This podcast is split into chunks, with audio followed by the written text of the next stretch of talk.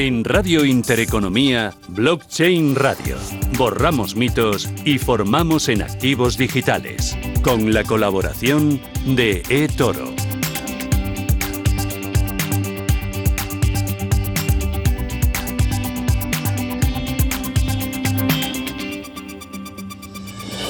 Esto es Radio Intereconomía, hoy es jueves 20 ya de enero y arranca aquí una nueva edición de Blockchain Radio. Javier Molina, ¿dónde te metes? ¿Por dónde andas? ¿Qué tal, Susana? Hoy me pillas aquí en Mallorca, mira. O sea mm. que si ahora me vieras, estoy viendo la playa, hace un solecito buenísimo y en cuanto acabemos me bajo a tomar un cafetito. Ay, qué envidia me das, por favor. Oye, eh, cuéntame cómo son las vistas que ves desde la ventana pues mira, fíjate, estoy aquí ahora cerca de Campastilla, que no es que sea la zona más bonita de Mallorca, pero sí que tiene una pequeña playita, ¿no? Donde ahora pues no hay nadie, hay gente, bueno, gente paseando, pero vamos, ves aquí la arena, ves ahí el mar tranquilo, unos pescadores al fondo, el faro del, del, puerto, algún barquito pescando, muy chulo. Bueno, bueno. Oye, en el ecosistema cripto, eh, bueno, eh, y cuéntame qué es lo que vamos a tener en este programa que viene muy pues condensado, ¿eh? Buf otra vez hemos ido aquí porque fíjate que, seguimos, ¿no? Yo creo que a nivel de noticias, lo vamos a ver ahora con Daniel Ramírez Escudero desde Bean Crypto, cuáles son esas noticias que están dominando el mercado.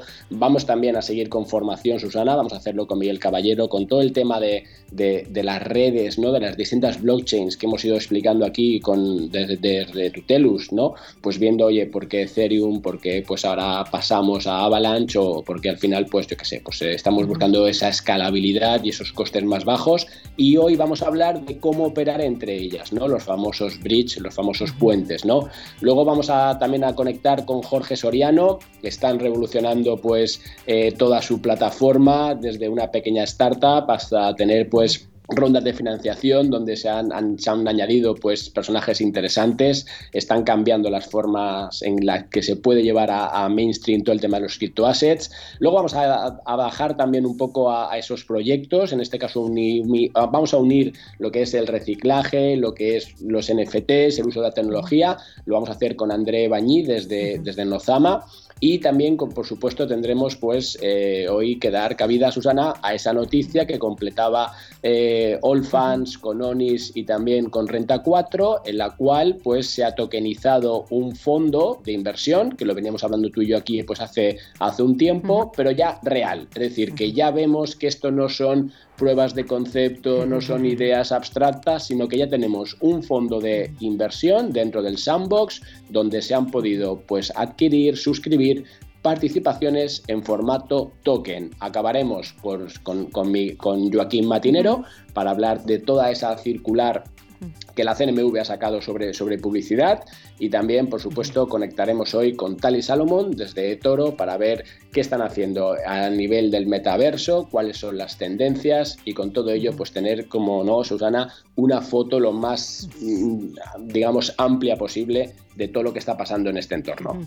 Es eh, el plato y eh, los invitados que tenemos por delante. La verdad es un programa muy completo con invitados de primer nivel vamos a tocar muchos puntos de actualidad y también muchas tendencias ya para este año 2022. Pero lo primero, arrancar con las noticias. Actualidad en Blockchain Radio con Be Crypto. Y las noticias nos las sirve cada semana Daniel Ramírez Escudero de Bean Crypto. Daniel, ¿qué tal? Eh, buenas tardes, bienvenido. Buenas tardes, Javier y Susana. Hoy la semanita está bien calentita, la verdad. sí, eh, bueno, y además empezamos el lunes fuerte porque la Comisión Nacional del Mercado de Valores detallaba la regulación sobre publicidad relacionado con las criptomonedas aquí en España. Dame detalles, Daniel. Mira, lo que podrán hacer la CNMV va a poder multar hasta 300.000 euros y podrá multar desde empresas cripto, empresas de relaciones públicas y lo que más revuelo está haciendo es que también contra influencers, a los mismos individuos que hagan la, publicidad. Y bueno, em, esto eh, influirá a la gente que tenga más de 100.000 suscriptores y tienen tendrán que notificar 10 días antes antes de emitir cualquier publicidad a la CNMV. Y bueno, esto a mucha gente tiene un poco perplejo porque hay muchos productos financieros como las casas de apuestas, otros productos. Y bueno, hay gente que lo ve como una caza de brujas. Eh, no sé si es justificado o no, no sé cómo lo ves tú, Javier.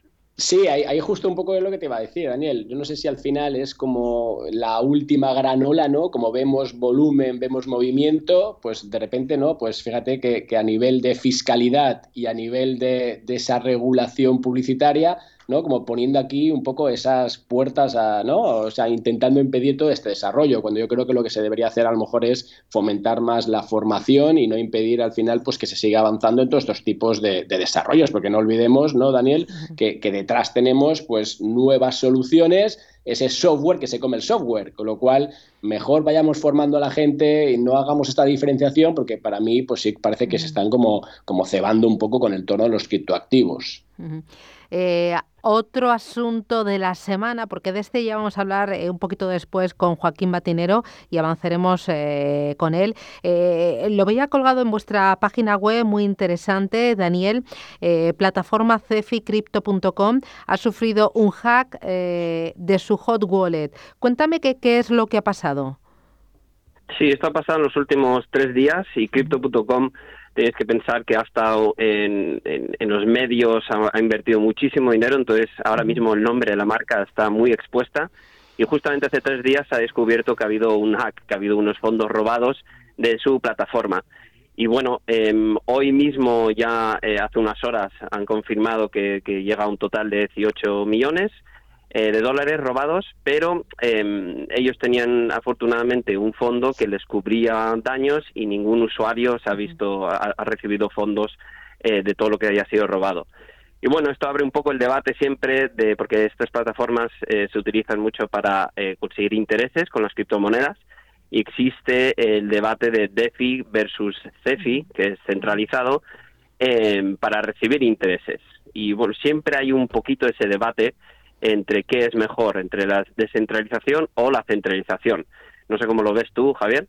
Sí, a ver, yo, creo que al, final es como un paso previo. O sea, yo siempre digo, Daniel, que, cuando tú llegas a este mundo, pues oye, es más sencillo, ¿no? Hacerlo a través de CEFI. ¿Por, ¿Por qué? Pues porque estamos más acostumbrados, ¿no? A esa web 2.0 y a medida que vamos avanzando, pues nos vamos lanzando hacia más esa descentralización y a llegar a ser capaces de custodiar nuestro propio dinero, ¿no?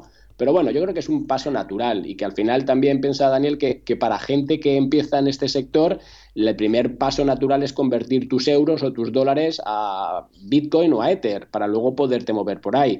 Con lo cual, bueno, yo creo que al final es un paso, son riesgos que tenemos en todo este ecosistema y lo que sí que es interesante es ese tema del seguro, ¿no? Que, que, que mencionabas, porque yo creo que no muchas plataformas, no sé si Coinbase también tenía algo parecido, que bueno, que es lo que te da pues ese halo de seguridad inicial hasta que, como te digo, pues tú eres capaz de gestionar tus propios criptoactivos.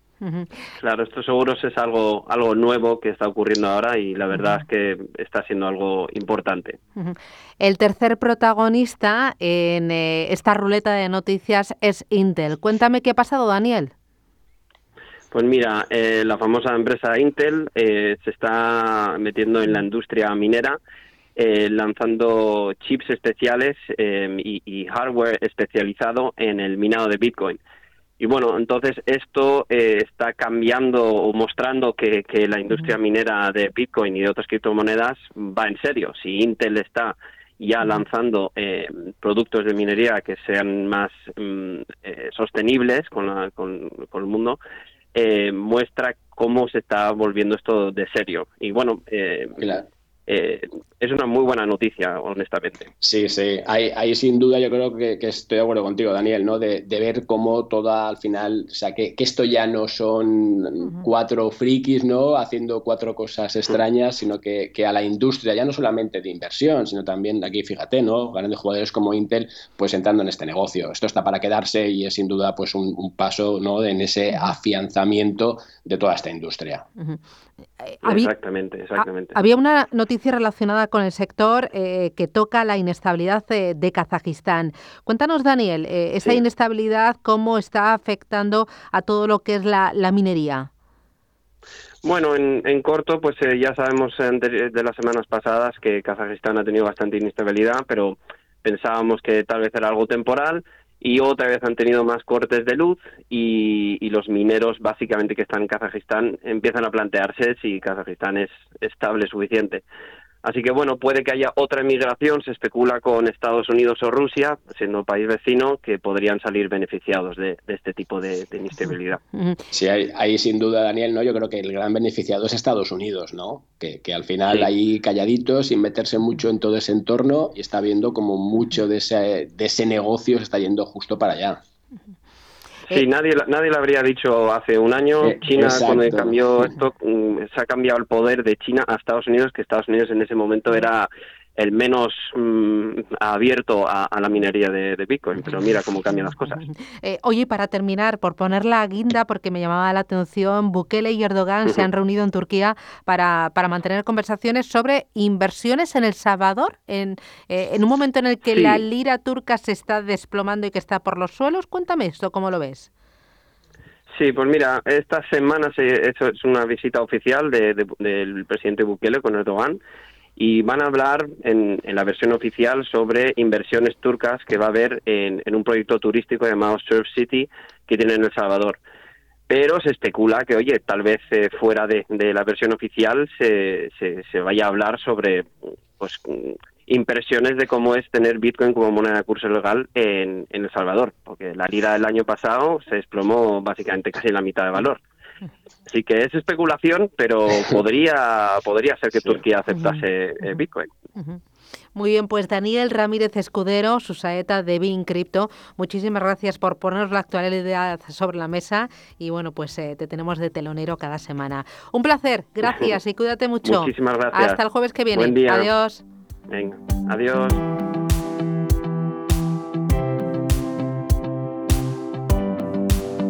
Blockchain Radio. Innovación y formación a la vanguardia. Y la formación llega con Miguel Caballero, que es CEO de Tutelus. Miguel, ¿qué tal? Buenas tardes, bienvenido. Hola Susana, buenas tardes, ¿qué tal? Eh, me ha abandonado eh, Javier, eh, me ha dejado por, por un ecosistema mucho más cálido y mucho más placentero. ¿Qué te parece? Bueno, de Javier ya me espero cualquier cosa, ¿eh? O sea, que no me extraña. Sí, sí. bueno, que sepa Susana que tengo a Miguel totalmente informado porque ayer batí así un récord ah. corriendo y le dije, mira Miguel, eh, esto, esto hago aquí en Mallorca. Y, bueno, y creo que está todavía se está aprovechando, Javier, se está aprovechando de que he salido del COVID hace poco y que no estoy todavía al 100%. Pero bueno, ya hablaremos, ya. Déjale, somos déjale que, eso, que se crezca, que se crezca, que se confíe, que ya, ya, ya, ya llegará Paco con las rebajas. Oye, Miguel, hoy, hoy queríamos avanzar, eh, ya que hemos estado tocando todo, vamos, mm, todas las, principales ¿no? pues, redes que tenemos ahora mismo, las distintas eh, blockchains, pero una de las dudas que, surgen, y, esto fue una, una, pregunta que nos mandaron al correo de, de, Blockchain Radio, es, oye, vale, yo tengo, por ejemplo, mi, mi cuenta en Binance, me he mandado unos Matic, a mi, a mi cuenta de Metamask y resulta que me aparecen dentro de mi dirección, o sea, dentro de mi Ethereum y yo los quiero mover a través de Matic. ¿Cómo hago para cambiar de un lado a otro? ¿Qué son esto de los bridge y por qué me cuesta tanto hacer un movimiento de una red a otra? Muy bien. Eh, es muy interesante esta pregunta que, hicieron porque, eh, bueno, como ya sabéis, en un año hemos cambiado muchísimo, hemos evolucionado el ecosistema, un disparate, hemos pasado cuando empezábamos en blockchain radio, creo yo, que hablábamos de Ethereum, Bitcoin y no mucho más, y hoy en día pues tenemos ya así como 8 o 10 alternativas a Ethereum. Y todas válidas, todas, bueno, pues hay usuarios que se sienten más a gusto en BSC, otros en Avalanche, en Solana, pero tenemos ya cosas como Terra, que han crecido muchísimo, tenemos eh, Polygon Matic, por supuesto, eh, Oasis, Velas, tenemos muchísimas alternativas. ¿Qué es lo que ocurre? Que cuando nosotros tenemos un token, eh, por defecto, ese token nace en una red, pero el objetivo que tenemos todos los creadores de tokens al final es que nuestro token absorba la máxima liquidez posible, que sea cuanto más líquido mejor, porque liquidez es sinónimo pues de transaccionabilidad, de poder mover volúmenes grandes sin que, sin que tengan impacto en el precio y por lo tanto todos buscamos liquidez. Eh, el hecho de tener ya muchas blockchains eh, significa que yo puedo llevar mi token, eh, aunque nazca en una blockchain, en el caso de Tutelus, por ejemplo, del TUT, que nace en Polygon, que lo pueda llevar a cualquier otra red.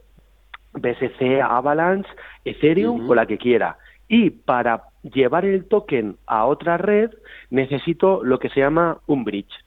¿De acuerdo? Entonces un bridge es algo muy sencillo de entender.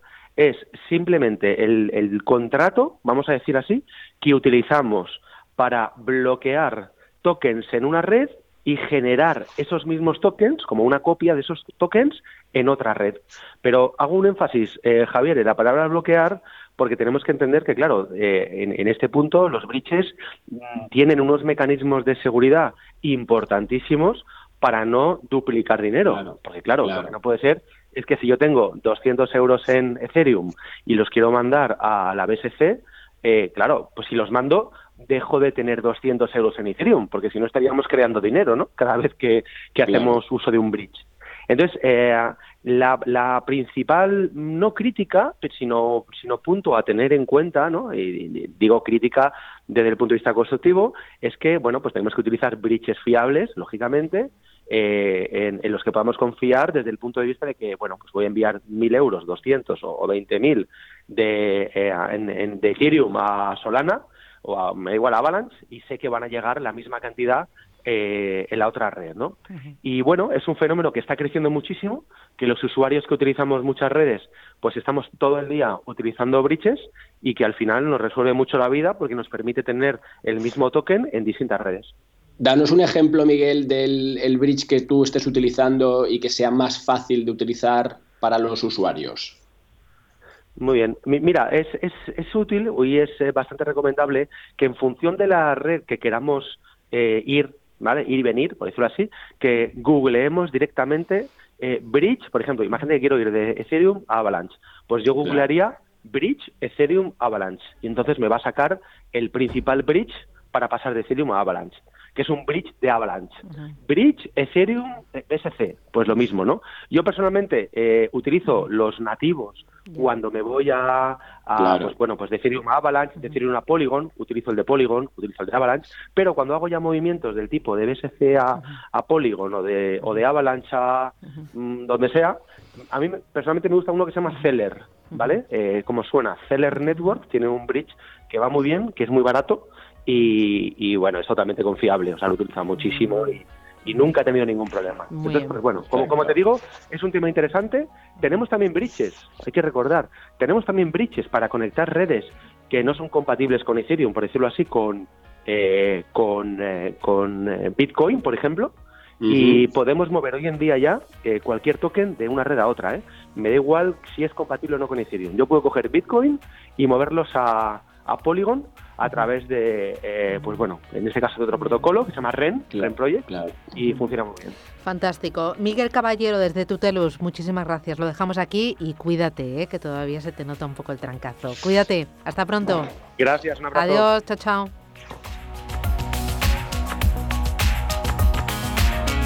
Ideas de inversión en blockchain radio, con la participación de Rental, la plataforma de inmuebles tokenizados. Bueno, ya estuvo aquí con nosotros, es Jorge Soriano, CEO de Cryptan. Jorge, ¿qué tal? Buenas tardes, bienvenido. Muy buenas. Eh, eh, estuvo yo creo que fue a la vuelta del eh, verano pasado y desde entonces la verdad es que no habéis parado de crecer y de sumar a vuestro proyecto a grandes empresarios y a grandes nombres que confían en él. Entre ellos Juan Roch a finales de 2021 invertía en la compañía lanzando distintos servicios. Hoy nos acercamos a Cryptan para mirar también a 2022 y ver cómo, cómo os va, qué, qué planes tenéis? Eh, ¿Qué proyectos? Oye, primero hazme balance, ¿en qué punto estáis ahora mismo, Jorge? Bueno, pues la verdad que efectivamente eh, cerramos 2021 con la entrada de, gente muy importante, yo creo, ¿no? Que da mucha confianza no solamente a cripto, sino también al, entorno cripto, ¿no?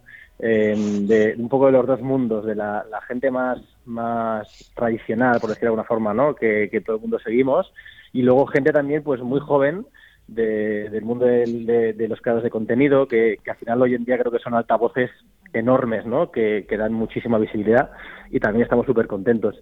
Y, bueno, pues efectivamente ahora estamos en un, en un punto en el que eh, vamos a lanzar, estamos enfocándonos más en temas de, ahorro disruptivo, ¿no? Eh, porque nos hemos dado cuenta que hay mucha gente que ahorra teniendo el dinero en el banco y no tocándolo, y entonces como no lo toco, ahorro. Y de hecho hace poco estuvimos viendo que hay más de un billón de euros en las cuentas bancarias al 0% de rentabilidad. Y lo que estamos añadiendo son, que ya sale esta semana, un producto súper interesante de, al 7,5% de, de rendimiento anual sobre una criptomoneda estable, eh, que combinado con la tarjeta cambia un poco ese modelo de ahorro, ¿no? donde ahora yo ya ahorro a la vez que puedo disfrutar de mi dinero. Y bueno, hemos hecho una primera prueba interna más en Petit Comité que ha tenido un éxito enorme y, estamos siguiendo mucho, mucho por ahí, ¿no? Más hacia el concepto de cripto para tu día a día, ¿no? De mm, ahorra, eh, crece y disfruta, ¿no? y, bueno, pues se mantiene todavía mucho la expansión en, en Latinoamérica, donde ya hemos abierto México y y muy bien, la verdad que muy bien. Eso, eso te iba a preguntar, Jorge, todo el tema de la expansión, que es lo que lo último que comentamos aquí en Blockchain Radio, ¿dónde estáis? Pues mira, México hicimos, eh, hemos hecho todo este mes un, un soft landing eh, con un grupo de unas 250 personas para comprobar que, bueno, que todo funciona como debería. Y, abrimos ahora, el, en, ahora en febrero, eh, ya para toda la, la, gente que tenemos en lista de espera, que son más de 10.000 más de 10.000 personas que, que, están interesadas y, estamos cerrando acuerdos con grandes eh, empresas allí, eh, un poco para apoyarnos, apalancarnos en toda la atracción que tienen ellos y llegar a cuanta más gente mejor, ¿no? Y luego también viendo otros países de, Latinoamérica. Muy bien. ¿Latinoamérica cuáles? Pues mira, estamos mirando muy de cerca países como Argentina, Chile, eh, Colombia, Paraguay, Brasil, hay, hay, hay muchísima oportunidad allí. Yo creo que, que la necesidad es mucho mayor que la que hay en, Europa. y, bueno, creo que un producto como el nuestro de, utilización en el día a día, pues, pues eh, creo que tiene bastante acogida allí.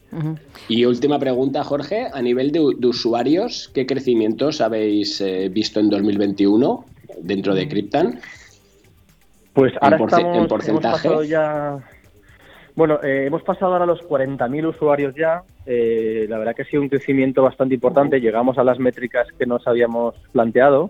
Eh, o sea que estamos muy contentos. Sí que es verdad que estamos intentando apuntar un poco mejor al tipo de usuario, ¿no? Y, darle más cariño a, qué tipo de persona entra y, cómo la vamos guiando, ¿no? Porque al final no es, oye, entra aquí y a ganar dinero, no, no, es que hay mucho más detrás, ¿no? Entonces toda esa, esa parte de, ya, ya no educación, ¿eh? Pero un poco explicación de, de poner la información encima de la mesa muy sencilla, muy accesible y que luego el usuario se vaya dando cuenta y que tome sus decisiones, creo que es importante. Entonces, estamos ahora muy mentalizados con esta, con esta parte. Pues eh, Jorge Soriano, CEO de Cryptan, enhorabuena a seguir creciendo y grandes éxitos. Un abrazo, hasta pronto. Un abrazo, muchas gracias. Blockchain Radio. Actualidad, información y rigor. No hay duda de que la sostenibilidad ya no es una opción y que tampoco es una moda ni una tendencia. Y hay muchas iniciativas para resolver los problemas medioambientales del mundo y combatir el cambio climático. Y tampoco hay duda de que los NFTs están cada vez más presentes en numerosos sectores. Les vamos a presentar una empresa, se llama Nozama. Es una compañía dedicada a medir la sostenibilidad de las empresas mediante la tecnología blockchain y ha creado Plastic. André Bani Robin, CEO de Nozama. André, ¿qué tal? Buenas eh, tardes, bienvenido. Buenos días, eh, buenas tardes. Muchísimas gracias eh, por la invitación de participar. Bueno, nosotros encantados. Oye, para ponerte en contexto, primero, ¿qué es Nozama? ¿Qué os dedicáis? Porque lo he intentado yo explicar un poquito, pero vosotros, ¿quiénes sois? ¿De dónde venís? ¿Cuántos sois? Ah, pues Nozama se fundó a principios del 2019 con la aspiración de ser la mayor empresa de tecnología de mm. sostenibilidad. Y para nosotros representan tres cosas. La primera, el medir y trazar todas las emisiones de CO2 a lo largo de la cadena de distribución hasta el consumidor final, CO2 emitido, CO2 compensado, CO2 ahorrado. La segunda, en trazar y medir la recuperación de envases de un solo uso de plástico, del consumidor final hasta el reciclador, kilogramos de envases recuperados, kilogramos de envases reciclados. Y la tercera, fusionar los flujos de datos, kilogramos de CO2 y kilogramos de envases recuperados y reciclados, en herramientas de marketing que permiten a nuestros clientes demostrar su compromiso con el medio ambiente y articular planes de fidelización con sus clientes finales en base a sus huellas medioambientales individualizadas. Y esto es la fundación de Nozama desde el 2019. Eh, desde 2019 eh, habéis crecido y ahora habéis lanzado recientemente un proyecto que eh, pone los NFTs en medio del reciclaje, porque habéis lanzado o habéis creado Plastic, que es, es corrígeme si me equivoco, un token que soporta a través de un NFT la certificación de trazabilidad de los envases de un solo uso. Correcto, correcto. Eh, pues eh, las 15 personas que somos en la compañía ahora mismo hemos lanzado Plastics como eh, herramienta para permitir a empresas de gestión de residuos y empresas de reciclaje convertir los datos de su actividad en NFTs para proporcionar garantía de recuperación. Concretamente, las empresas de gestión de residuos ganan dinero de dos maneras. La primera es de recoger residuos y cobrar ante los ayuntamientos y municipios, pero la segunda consiste en separar los residuos que han recogidos e identificar los residuos que puedan servir como materia prima.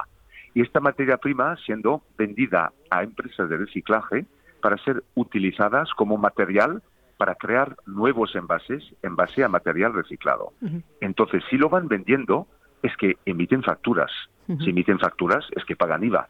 Si pagan IVA, pagan IVA sobre facturas que han emitido sobre productos que han poseído antes de vender. Por lo tanto, la factura es una garantía conforme una cantidad determinada de plástico y el tipo de plástico no haya acabado en el medio ambiente.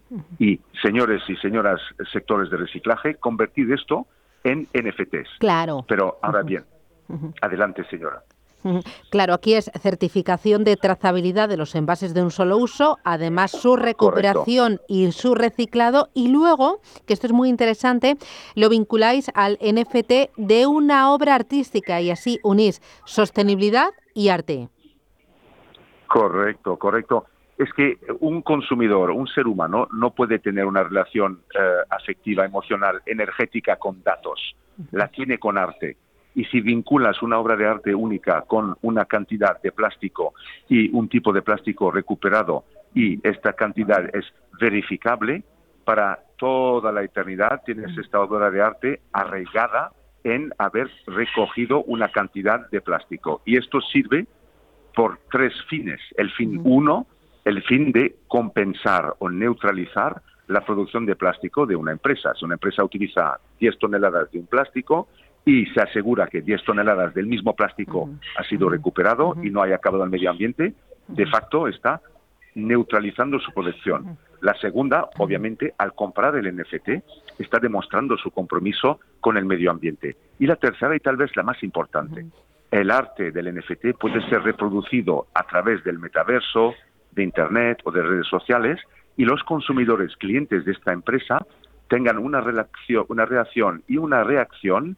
al arte que provoca una confianza en base a datos reales. Y esto es marketing de sostenibilidad de verdad. Claro. Oye, para terminar, André, ¿qué objetivos os habéis eh, marcado para Plastics en este año 2022? Pues el objetivo como proyección es ser el marketplace de garantías de recuperación mundial. Somos el primero y queremos ser el más grande. Y por lo tanto es consolidar nuestro eh, liderazgo y, asegurarse de que a nivel planetario, y ya tenemos clientes en Argentina, clientes en África, clientes en México, clientes en España, clientes en Alemania, que a nivel y en Australia, que a nivel mundial se sepa que Plastics es donde uno puede acuñar un NFT garantizando que se ha recuperado un plástico donde un artista pueda ganar dinero eh, asociando su arte a esto y donde empresas de gran consumo puedan conseguir su compromiso con el medio ambiente. Eso es nuestro objetivo. Pues adelante y grandes éxitos. André Bani Robin, CEO de Nozama, enhorabuena y a crecer y a hilar eh, esa sostenibilidad con la tecnología blockchain y con el arte. Gracias. Un abrazo, enhorabuena.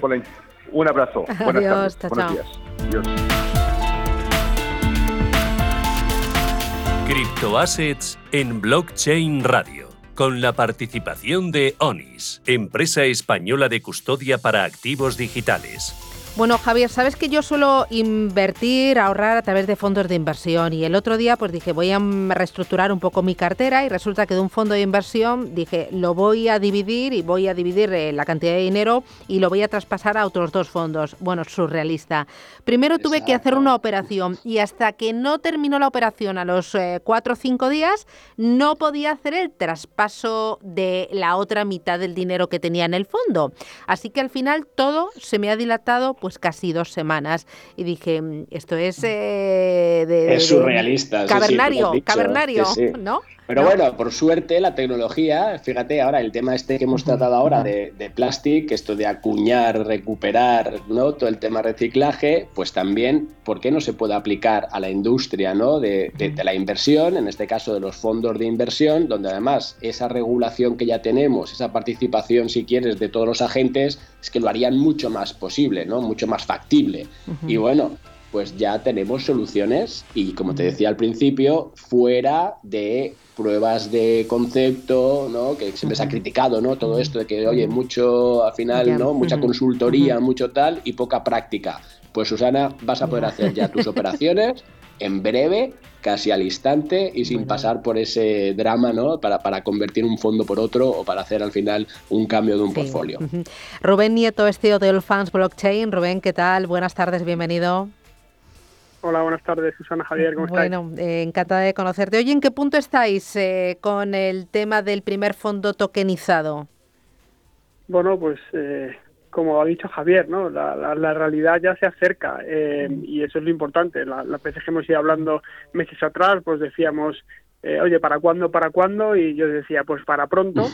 Y, y, bueno, pues gracias a gracias al Sandbox, que básicamente ya sabéis es este entorno eh, colaborativo con, con, el regulador que, se puso en marcha el año pasado aquí en España, pues el proyecto que tenemos con Renta 4 y con, y ONIS como custodio digital, pues eh, la semana pasada vio la luz dentro de este entorno, este entorno completamente controlado para que el primer fondo eh, tokenizado en, España, es decir, una tokenización de las participaciones del fondo para facilitar solo, toda su operativa, pues es una realidad y hay un número de momento limitado de, clientes de Renta 4 Banco que, han tenido la posibilidad de comprar este fondo y, y bueno, pues ya las, las tuberías ¿no? del sistema financiero, en este caso de los fondos, pues son las que estamos empezando a cambiar para, para que esa experiencia que has tenido tú, que has explicado muy bien, que es una realidad total, eh, pues empiece a cambiar. Y ahí, Rubén, por poner un poco los grandes hitos que, que podrías un poco mencionar de este cambio, fácil y rápido, ¿cuáles serían? Bueno, recordar que, recordar que lógicamente para, para llevar a cabo eh, transacciones en blockchain, pues hace falta una red de blockchain. Eh, entonces, eh, All Funds Blockchain, básicamente como entidad, pues ya sabéis que lanzó una red de blockchain que llamamos privada y, permisionada, es decir, solo para entidades financieras, para el uso de, de la tecnología, en, en, este caso en el sector de los fondos de inversión.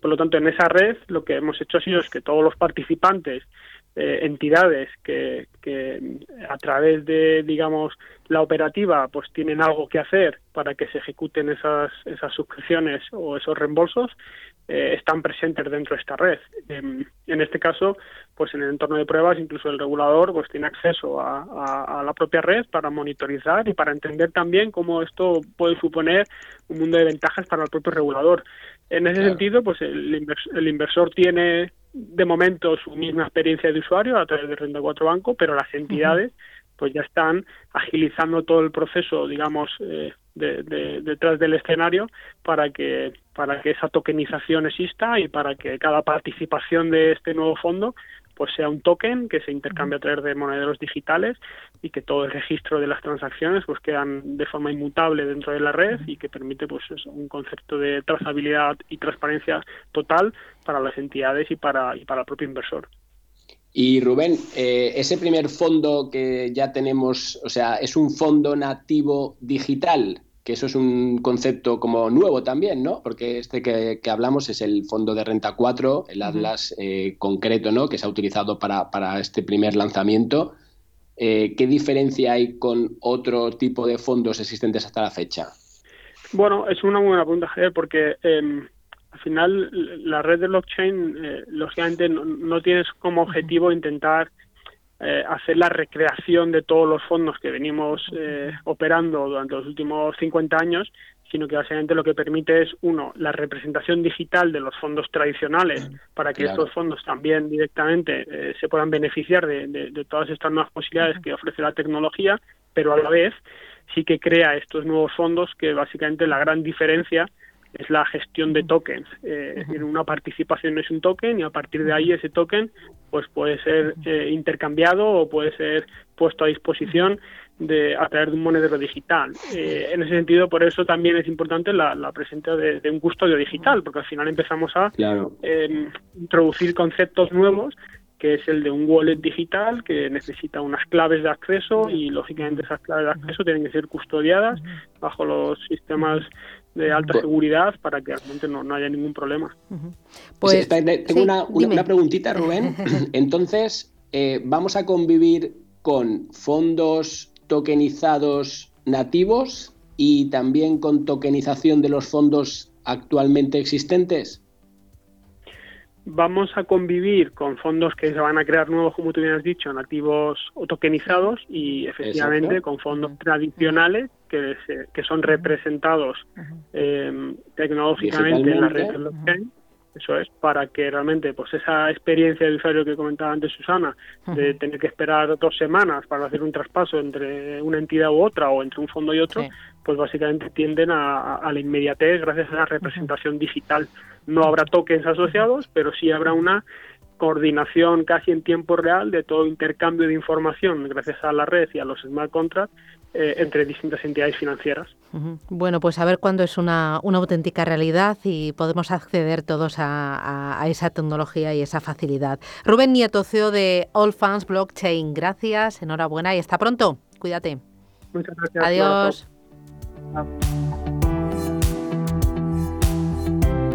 Bueno, lo hablábamos al comenzar el programa. Era el lunes cuando se publica en el Boletín Oficial del Estado esa circular de la Comisión Nacional del Mercado de Valores que regula la publicidad de criptomonedas. Muchas de las compañías con las que hemos hablado a lo largo de toda esta semana quieren que estas eh, normativas pues eh, son adecuadas y no creen que vayan a frenar el avance publicitario de los eh, criptoactivos. La CNMV que mm, decía que, el objetivo de esta circular es eh, pues que las empresas, las plataformas informen a los usuarios del riesgo de invertir en criptomonedas. Joaquín Matinero de Roca Union. Eh, Joaquín, ¿qué tal? Eh, buenas tardes, bienvenido.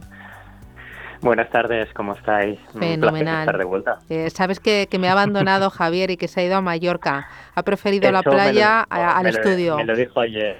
Me lo dijo ayer. Digo, ¿cómo, cómo, cómo osas con, lo, con, lo, interesante que está la semana y te vas a Mallorca? bueno, me ha dejado sola. pero Susana, adelantarme y por eso le llamé fuera de micro. Digo, voy a llamar antes a Joaquín y así como que me hago más amigo para que después me haga más caso a mí. Pero vamos, tengo el tema perdido. De todas formas, eh, no sabe Javier que cuando el gato se va, los ratones se van de fiesta. Así que nada, yo estoy encantada, estoy encantada. Eh, aquí estoy haciendo a mi gusto. Eh, oye, eh, hablamos de esa circular de la CNMV. ¿A ti qué te ha parecido, Joaquín? ¿Es acertada? ¿Llega en el momento oportuno? ¿Va a tener algún efecto y va a generar tranquilidad? ¿Llega tarde? ¿Cuál es tu lectura? A ver, eh, era necesaria. El tema de la publicidad de criptomonedas había llegado un momento que era un Far West donde todo el mundo era experto o todo el mundo vendía los beneficios y demás. Sí que hay grandes proveedores de criptoactivos que lo están haciendo muy bien y aunque la publicidad podía ser rompedora pero tenía lógica, pero teníamos que intentar poner un poco de coto, ¿no? Aunque no tenemos normativa de criptoactivos porque saldrá en la regulación europea MICA en los próximos años, pero sí que necesitamos al menos de publicidad que la gente fuera consciente de los riesgos de la inversión, de que, qué tipo de activos son, eh, la tecnología que hay detrás y por ahora pues tendremos unas bases parecidas a los instrumentos financieros donde la gente tendrá que seguir si quiere publicitar estos criptoactivos. Y Joaquín, dentro de esta, de esta circular, ¿cuáles son las diferencias entre los distintos tipos de, de criptoassets? Porque no es lo mismo, ¿no? entiendo que no debería ser lo mismo lo que se va a aplicar a a un utility token que a lo que se, será pues eh, hablar de invertir en, Ethereum o en Bitcoin. A ver, la definición de cripto ha trasladado a la quinta directiva de de blanqueo de capitales se amplía no solo a la presentación digital de un activo, sino también de un valor. Por tanto, todas las criptomonedas, en este caso, sí que será, estarán de publicidad, no obstante, eh, tú bien comentabas, utility todo, eh, debido a su característica, siempre que den acceso a un producto o servicio, eh, pero que no tengan un principio una revalorización, estarán excluidas, por tanto no tendrán que cumplir con esta normativa. Los NFTs tampoco, ahora que estamos en tanto boom, pero recordar que tienen que estar vinculados a coleccionables, propiedad intelectual o otro activo único, pero en ningún caso se puede utilizar la estructura NFT que estamos viendo eh, algunas alternativas que crean NFTs pero por detrás son security tokens. Esta es la, la máxima, ¿no? Es un poco protegerlos. Y los security tokens 100% de inversión, que son los que se crean por parte de terceros para obtener capital y rentabilidad, irán por la circular, dijéramos, de los productos financieros y de inversión. Claro, lo que pasa es que aquí, dentro de los NFTs que has, que has mencionado, eh, decías que solamente aquellos que representan activos coleccionables, ¿no? Como sería pues el arte, ¿no? O sea, todo lo que es propiedad intelectual. Pero esto... Sí, mm, quedaría fuera, quedaría fuera de su aplicación. Mm, por eso... incluso para la parte de los juegos. No, los juegos, son juegos y competiciones también se incorporan de esta definición, dijéramos, activos coleccionables, propiedad intelectual, así como para utilización para un juego o una competición, se entenderán excluidas de esta, de esta normativa. Ahora, si en el caso que se comercializaran masivamente como objeto de inversión, pues ahí sí que ya entraría en el activo. Claro, y, dentro, por ejemplo, de todo lo que hablábamos de los influencers, de ahí un poco cómo se cuadra esto, porque he visto que si no tienes pues más de, ¿no? Si son 100.000 seguidores, como que no te aplica. ¿Cómo, cómo funciona eso? Bueno, aquí no, no es totalmente cierto, porque cualquier eh, o jurídica que eh, oferte seminarios, cursos o jornadas, pero que la finalidad o intrínsecamente sea la inversión, sí que estarán sometidos y en el caso de influencers que tienen más de 100.000 seguidores, se le denomina publicidad masiva, en este caso, antes de lanzar una campaña publicitaria, tendrán que solicitar a CNMV su autorización y eh, esta comunicación deberá realizarse 10 días hábiles previas a la intención de publicitar. Eh, oye, Joaquín, eh, ¿en otros países es así? ¿Lo que hacen los reguladores respecto a la publicidad es igual, similar, más restrictiva, más, más laxa? Pues justamente ayer el Reino Unido, que no está dentro de la Unión Europea, sacó una propuesta de regulación de publicidad que será más extrema y ya incorpora pues el tema de la DEFI y demás. Sé que en Alemania y en Francia pues también han tomado ciertas medidas, pero han regulado en ciertamente los criptoactivos, cosa que aquí en España aún no tenemos, pero sí que se ha puesto un poco eh, vallas al campo para evitar pues sobre todo influencers, eh, publicidad masiva, que la gente invierta con expectativas de tener una gran revalorización y sin conocer los riesgos de estos tipos de activos. Y yo, aquí me hablábamos antes con, con, Daniel desde Bean Crypto de si había hmm. como una especie de caza de brujas, en el sentido de que tenemos miles de memes cotizando por ahí y nadie dice ni mu, y de repente con esto no parece que todo se vuelca, que ahora solo existen criptoactivos y que solo invertimos en criptoactivos. ¿Cuál es tu opinión al respecto? Porque esto de ser los primeros en publicidad a nivel casi europeo, mm, pues a mí me asombra, porque nunca somos los primeros en nada, y también en fiscalidad, por supuesto, en eso sí que somos muy buenos. Pero ¿cuál es tu punto de vista sobre esto? entiendo que era necesario y estábamos viendo de que cualquier influencer, ya no solo a nivel nacional, sino a nivel internacional, sacaba su propia criptomoneda o su propia NFT, pero con finalidad de revalorización. Eh, sí que es cierto que tenemos la normativa actualmente publicada, la más restrictiva, pero yo creo que todo vendrá un poco de la mano cuando ya la normativa europea impere que será un plazo de un año o dos, y seguramente pues esto tampoco no va a frenar la inversión en proyectos donde la tecnología y donde se hagan bien las cosas. Esto va a frenar pues a aquel que hace una oferta masiva sin tener mucha lógica y evitar también el tema de las estafas que han habido en tres o cuatro importantes en, a nivel nacional, pues intentarán un poco poner orden. Esa es la finalidad. No le veo tanto una caza de brujas, sino un intentar poner orden. Muy bien. Joaquín Matinero de Roca Union, un placer. Gracias y hasta pronto. Cuídate, hasta la semana que viene. Chao, adiós. Adiós, Blockchain Radio. Actualidad, información y rigor. Hemos estrenado este año 2022 y es momento de poner las luces de medio alcance y ver qué tendencias en el ecosistema cripto van a marcar el ritmo a lo largo de los próximos meses. ¿Qué activos más allá de Bitcoin son los que están suscitando un mayor interés por parte de los inversores tanto minoristas como eh, institucionales. Nos acompaña Tali Salomón, que es directora regional para Iberia y Latinoamérica de eToro. Tali, ¿qué tal? Buenos días, bienvenida.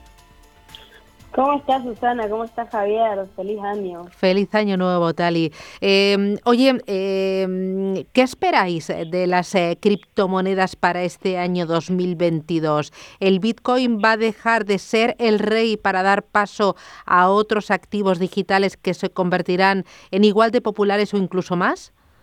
Bueno, es muy interesante. Si vemos cómo terminó el año, los inversores españoles en el Toro han diversificado eh, sus carteras, eh, incluyendo Shiba, Decentralized y Solana.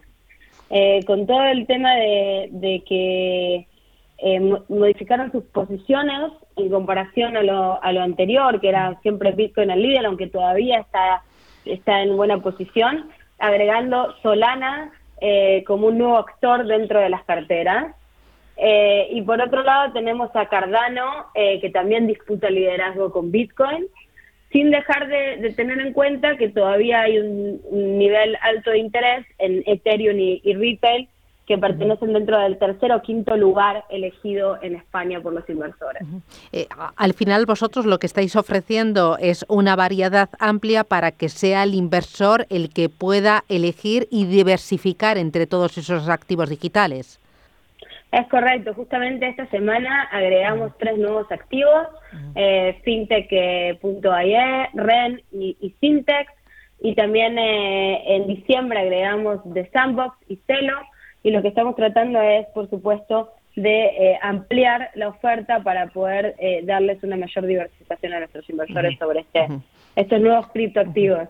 Eh, otra de las tendencias que ya está empezando a, sonar fuerte va a ser el metaverso. Justo esta semana veíamos esa gran operación de Microsoft que compraba una gran compañía de videojuegos con el fin de ampliar el negocio pensando en el metaverso. vosotros desde, desde Toro, ¿cómo, ¿cómo veis esta oportunidad de inversión? ¿Cómo veis Metaverso en 2022? Bueno, nosotros justamente eh, eh, vemos esta tendencia y es por eso que creamos un eh, portafolio inteligente que se llama Metaverse Live, que es un proyecto que lo que tiene en cuenta son los proyectos claves en este área, compuesto por acciones y criptos de la industria del metaverso. es muy interesante, es un portafolio para la gente que tiene menos conocimiento o experiencia en este área, poder eh, diversificarse a plataformas eh, que crean metaverso como Meta Platform y Roblox y también eh, a plataformas que están basadas en esta tecnología descentralizada, que están basadas por ejemplo en Decentralized, Sandbox. Y también el mismo portfolio, este Smart Portfolio contiene también acciones que están relacionadas con esto, como estabas diciendo recién, Microsoft que compró Activision y también eh, tenemos Apple, Amazon y Nvidia que están interiorizadas en este nuevo eh, esta nueva tendencia, digamos, del metaverso. Exacto, estoy aquí dentro de, Toro, eh, tal y justo viendo un poco este, este portfolio inteligente que comentabas, y es interesante porque habéis hecho aquí una distribución ¿no? en el cual 70% veo que está eh, haciendo asset allocation en esas compañías que tú mencionabas, Facebook, Roblox, o sea, vía acciones, pero que luego pues deja un 30% también a esos proyectos cripto como Maná, o sea, de Centraland, como Sandbox o como Engine, ¿no? Que tú comentabas, con lo cual es una forma, ¿no? Pues por lo menos curiosa, ¿no? Donde tú además puedes fijar tus stops, donde tú puedes hacer al final tu posicionamiento eh, si crees que todo esto del metaverso pues va a ser como la, gran tendencia para, para, este ejercicio. ¿Cómo, ¿Cómo está siendo esto aceptado por los inversores dentro de Toro, Tali? Bueno, hay muchos inversores interesados en esto. Por ejemplo, vemos que en este Smart Portfolio, este, en este momento tiene 16.000 seguidores y eh, 2.200 inversores que eligen eh, copiar este Smart Portfolio. Eh, en los últimos siete días aumentó en 796 eh, la cantidad de nuevos inversores. Obviamente que, primero que nada, como estamos hablando, es una tendencia y también es algo que recién empieza todo este mundo y, se necesita aportar mucho a la parte de educación de educación para explicarle a mucha gente lo que es eh, el mundo de nuestra nueva Metaverse Life, por así decirlo. Exacto. Y, así última pregunta que tengo, Tali. ¿En este 2022 esperáis esos datos mm, increíbles de crecimiento que se han visto en 2021? Eh, seguimos eh, esperando, por supuesto, un, gran desarrollo eh, para, para del interés de la gente en, en el mundo de los criptoactivos. y sí creemos que, obviamente, con todos los nuevos desarrollos, como el que estábamos hablando recién, eh, va a haber una mayor afluencia de inversores a este mundo buscando plataformas que ofrezcan este tipo de instrumentos.